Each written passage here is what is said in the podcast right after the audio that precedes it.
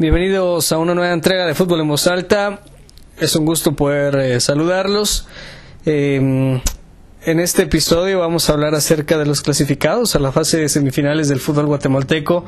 Tanto Guastatoya como Malacatán pues dejaron en el camino a Municipal y Comunicaciones. Vamos a platicar de las series y qué podrá esperarnos ya en las semifinales. Así que bienvenidos a Fútbol en Voz Alta.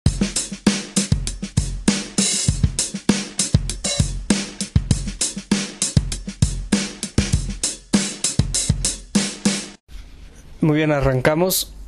Eh, qué día domingo, ¿no? Qué día domingo y qué fin de semana el que nos dejó el fútbol guatemalteco. Ayer, y eh, estoy grabando esto eh, domingo, ayer sábado, pues bueno, Comunicaciones recibía el cuadro de, de Guastatoya. Una serie que yo siento yo siento que nadie quería verse la cara con Guastatoya. Siento que a estas alturas se había escuchado un rumor en la ciudad capital, y digo rumor porque nada, esto es cierto, que, que el cuadro municipal había perdido el clásico para no enfrentarse a Guastatoya. No sé qué tan cierto sea, son solo rumores, ustedes seguramente lo habrán escuchado por ahí, llama mucho, mucho la atención, poderosamente la atención. Un Guastatoya que no inició bien el torneo, que no es eh, para nadie un secreto, pero que se compuso en el cierre del mismo y que por ahí el cuadro de Amarini Villatoro supo enderezar el rumbo de la nave. José Corena hizo el gol en el primer partido, minuto 41, comunicaciones descompuesto, en comunicaciones que no se le miraba alma, corazón, no se le miraba sangre en la cara y quedó más pálido que su camiseta. Eh, un cuadro crema que no, no es lo de antes. No. Este Comunicaciones creo que ha sufrido eh, esa reestructuración en cuanto al plantel, ya jugadores de, de cierto nombre, recorrido, ya no son los mismos. Háblese de un Jan Márquez, que que es el capitán, pero que eh, las lesiones y todo esto no le han permitido tener una continuidad con el cuadro como a él y seguramente a Comunicaciones les hubiera gustado y, Comunicaciones tiene que apelar a esta juventud que, que tiene, eh, tiene que apelar a, que Irazún siga siendo la figura, de que un Carlos Salvador Estrada siga solvente, de que un Maxi Lombardi pueda tener una buena curva de rendimiento. El caso eh, de Jorge Mario Ortiz, el chino Ortiz, que no ha sido tomado en cuenta por, eh, por su técnico, en este caso el señor eh, Iván Franco Sopeño Malicia, y que tratando de tener esta juventud de un Jorge Vargas, en su momento de un Cristian Hernández, de un eh, Rubén Betancourt, que claro, ya no, no es una joven promesa, pero que sí sigue siendo un jugador importante, eh, del pelón Steven Robles, quizás esta generación de comunicaciones está creciendo y aprendiendo de estos eh, tropiezos. Lo que vimos el día de ayer en el Estadio Nacional, en comunicaciones que yo sí lo noté buscando el resultado, pero por más corazón y riñones que por fútbol. Eh, Guastatoya se defendió como pudo, Guastatoya aguantó los embates, Guastatoya por ahí no fue en un primer tiempo lo suficientemente capaz para poder eh, contrarrestar lo que hacía comunicaciones. Recordando las anotaciones de Carlos eh, Salvador Estrada y de Omar Domínguez para la Fox, este Guastatoya aprendió a sufrir, aprendió a sobrellevar el doble esfuerzo que, que ah, le conllevó desde que se compuso en el torneo porque llegó el momento en el que tanto Comunicaciones y Antigua le sacaron 15 puntos de diferencia a Guastatoya, que era último y tenía 3 nada más en el haber, y pues ahora se metió hasta la cocina. Este Guastatoya supo mutar, supo evolucionar en el tramo del torneo, y creo que eso fue importante para los hombres de Marín y Villatoro. A Comunicaciones le vuelven a pintar la cara en su casa, y en este torneo Comunicaciones no le pudo ganar a Guastatoya un equipo como les digo, que, que peleó por más riñones y, corazón, que trató de, de, salvar el orgullo de su camiseta, pero que se enfrentó a un Guastatoya que, que creo es inteligente y ha madurado mucho la idea a Marini Villatoro, sin duda alguna. Y, y a partir de ahí las cosas fueron, fueron mejorando para un equipo como el cuadro de Guastatoya.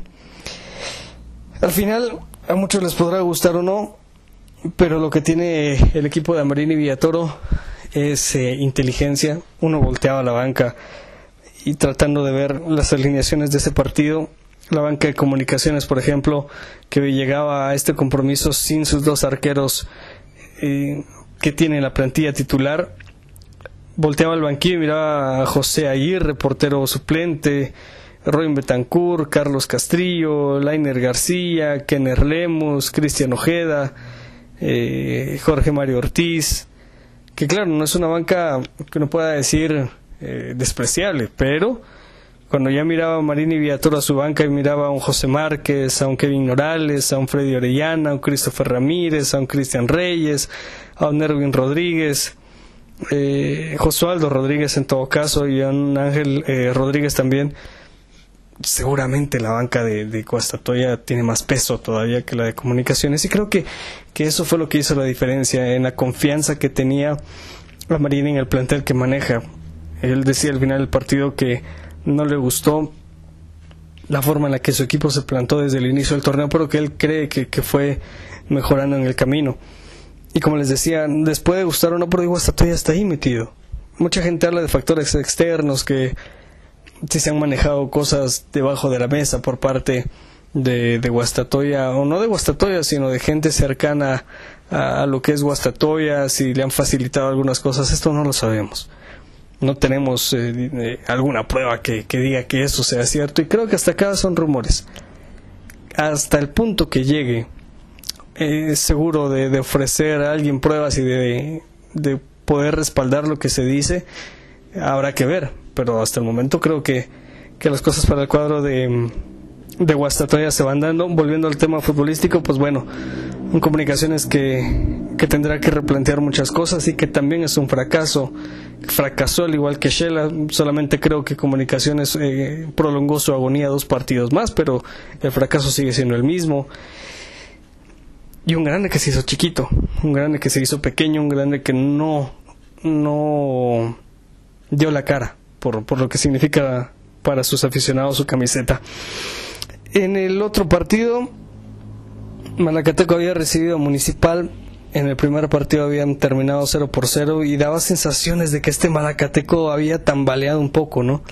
De que Malacatán no había encontrado quizás la estabilidad futbolística y que en el cierre del torneo y de la fase de clasificación por ahí le costó, porque fue a perder a Iztapa, porque en condición de local le pudo ganar a Municipal, pero que de igual forma es donde uno se pregunta qué fue lo que sucedió con este Malacateco, que va y le gana a Petapa, que recibe Antigua y empata uno por uno, pero dejaba las puertas abiertas Malacatán. Lo malo de Municipal, de no haber hecho gol en el primer partido, fue de que Municipal tuvo tuvo que esperar. Municipal sí eh, en mucho de, de la serie, especialmente en el primer partido municipal, le costó un mundo. Como en el partido de la fase de clasificación, acá le costó a Municipal un mundo. Que quizás Horacio Cordero hizo algunas variantes tácticas, que movió jugadores, pero, pero creo que la idea era la misma. Y a mí me llamó mucho la atención de que los equipos capitalinos fueron al interior a buscar un empate. Antes esto no pasaba, antes mirábamos a un municipal y comunicaciones saliendo a ganar de visita y que no les importaba si abrían en casa y cerraban de visita o viceversa. Buscaban ganar, no importando la cancha, no importando el rival y lo hacían.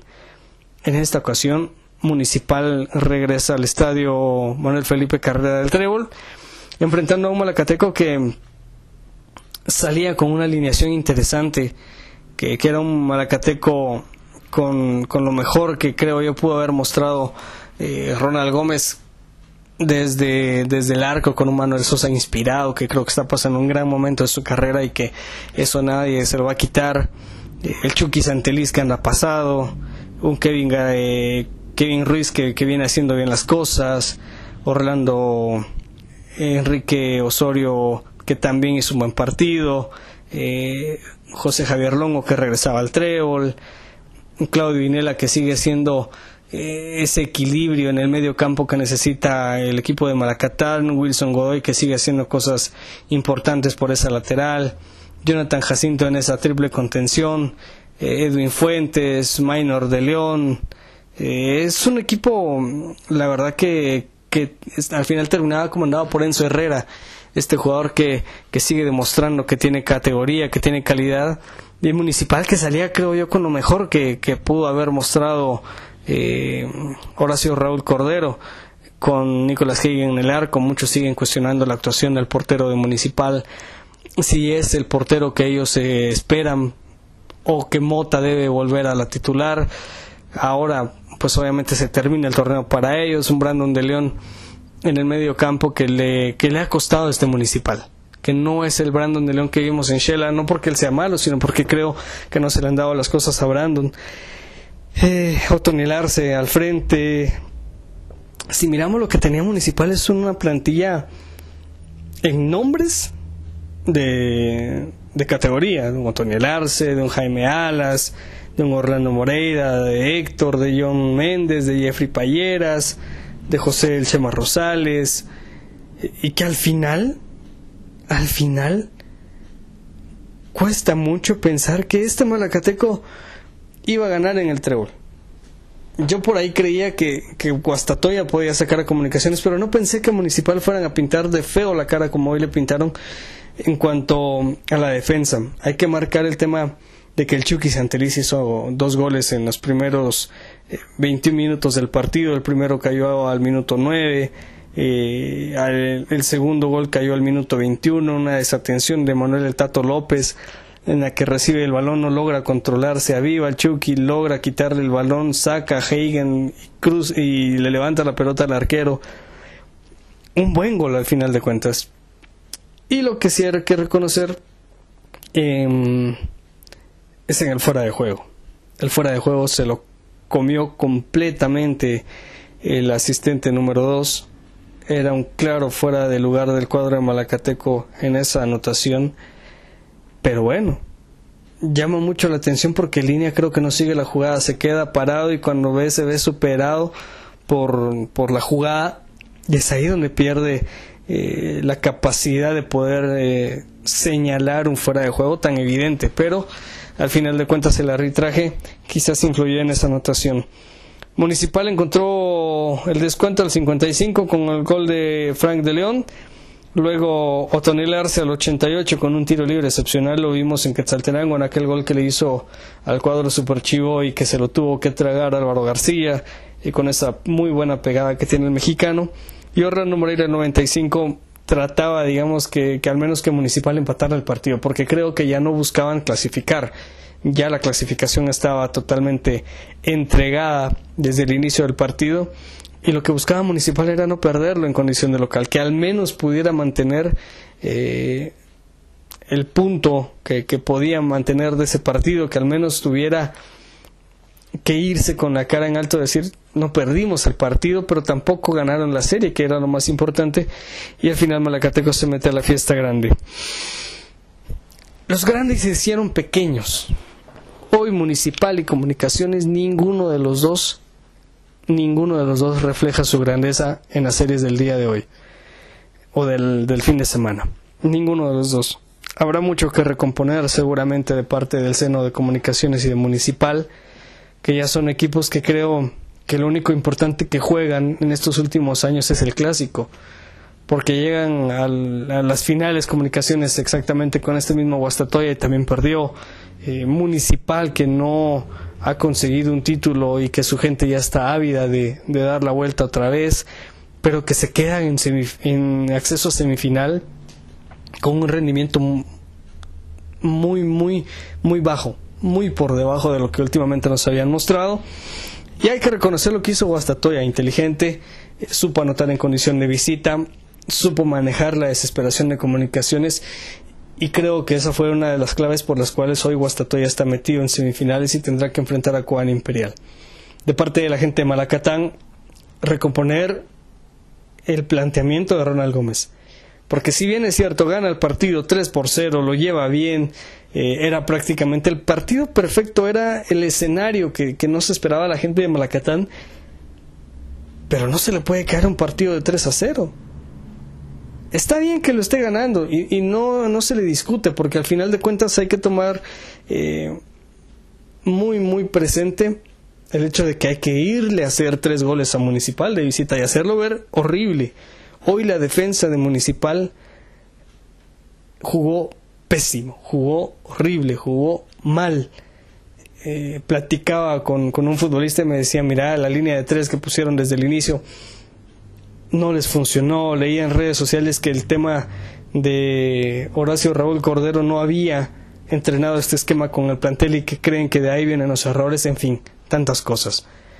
Pero creo que creo que tienen que reestructurar. Maracateco tiene que eh, recomponer eso porque no puede ir ganando un partido 3 a 0 y no se lo pueden empatar de esa manera. En instancias como semifinales eso no se perdona. No se perdona. Porque si, si quizás le hubieran dado más minutos al reloj por el tema de, los estúpidos que tiraron piedras a, el terreno de juego y que golpearon a Manuel Sosa en un momento. Y entonces se pudo haber prolongado el tema de la reposición y es ahí donde creo que quizás Municipal hubiera conseguido el, el, cuarto gol, no lo sabemos, pero, pero el tercero lo consiguió y empató la serie en ese momento.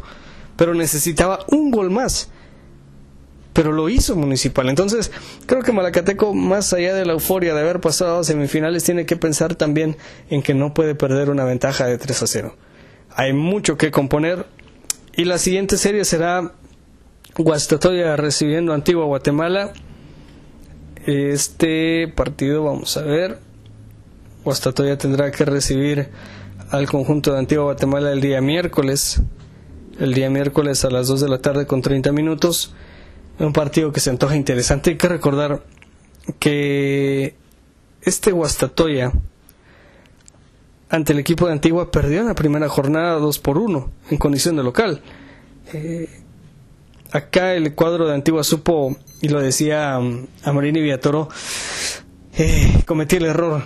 No planteé bien los dos partidos. Hay que recordar que en esa ocasión anotó Agustín Herrera y el Gambetita Díaz para Antigua y descontó Luis el Salamá Martínez para el equipo de mm, Guastatoya y que luego al equipo de Antigua Guatemala pues le correspondía recibir al equipo de la del, pecho amarillo y que llamaba mucho la atención porque le volvió a ganar. Le volvió a ganar el equipo de Antigua con goles de José Ardón y de Agustín Herrera otra vez. Y es acá digamos la final o la materia pendiente de Guastatoya. A ver si puede superar en este torneo al equipo de Antigua. Ya, se vio las caras con ellos en una final, pero estas son instancias diferentes y son necesidades diferentes de ambos equipos.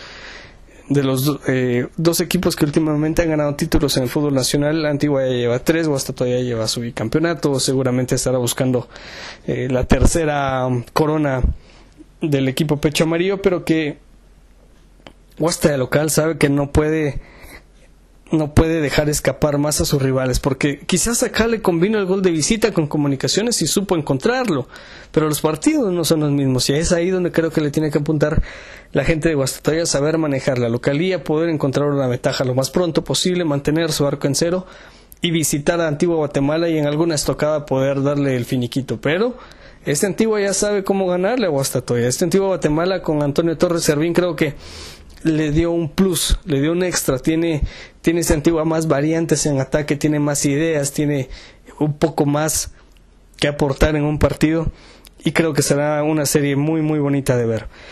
Em, luego Malacateco va a recibir a Cobán Imperial, vaya viajecito ese de Cobán hasta Malacatán, 12 del mediodía el día jueves que los príncipes azules, pues bueno, ya la Chapa Benítez y Milton Cabrera habrán hecho la evaluación de este cuadro de Malacatán y que promete también cosas interesantes. Creo que será un partido que, podemos ver a un Malacateco buscando, obviamente, porque es el local. Y a un Cobán que no va a querer que le pase lo que le pasó a Municipal, quedarse obviamente en cero de visita y saber que si pierde tiene que remontar en su casa. Y mentalmente a veces muchos jugadores se pueden caer. No digo que sea el caso de, de Cobán, pero voy al hecho de que tiene que mantener el, el cero en su arco primordialmente. Y si en alguna puede encontrar el espacio para, para las anotaciones, creo que será importante para el equipo de los Príncipes Azules que se ubican ya en semifinales.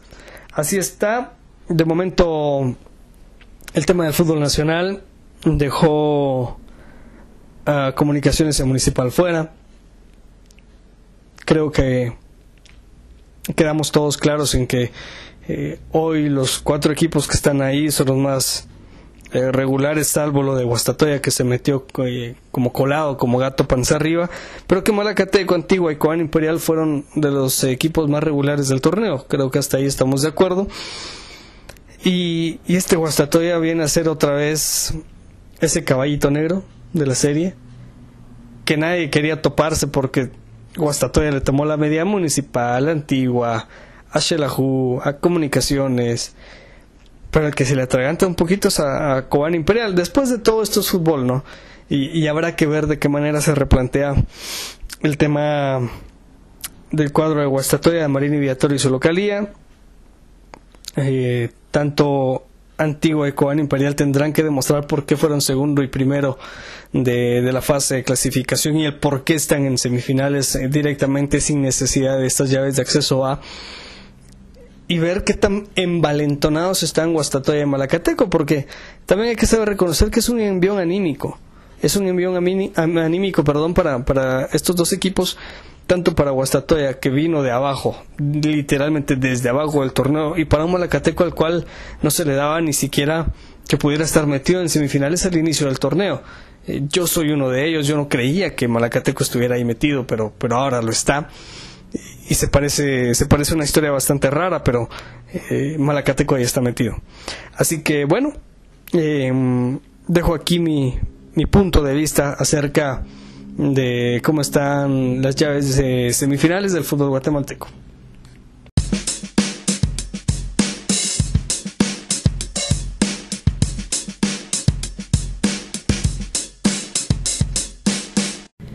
Muy bien, con esto despedimos el episodio de esta ocasión. Un agradecimiento para las personas que han estado eh, compartiendo el podcast, que lo han escuchado, que han estado eh, por ahí en algún momento eh, preguntando que, acerca de los episodios. Muchas gracias a todos ustedes. La verdad que seguimos haciendo esto con, con mucho cariño.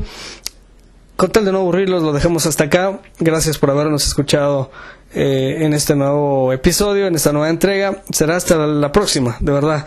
Y muchas gracias por haber escuchado de nuevo Fútbol en Voz Alta.